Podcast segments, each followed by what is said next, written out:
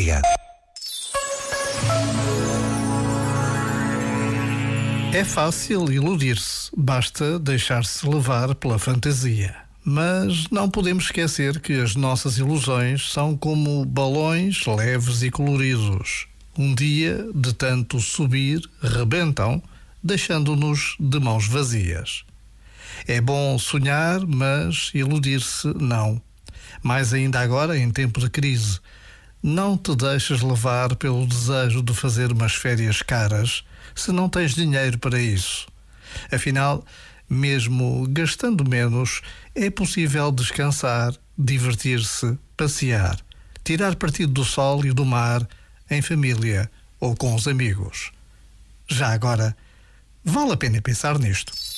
Este momento está disponível em podcast no site e na app.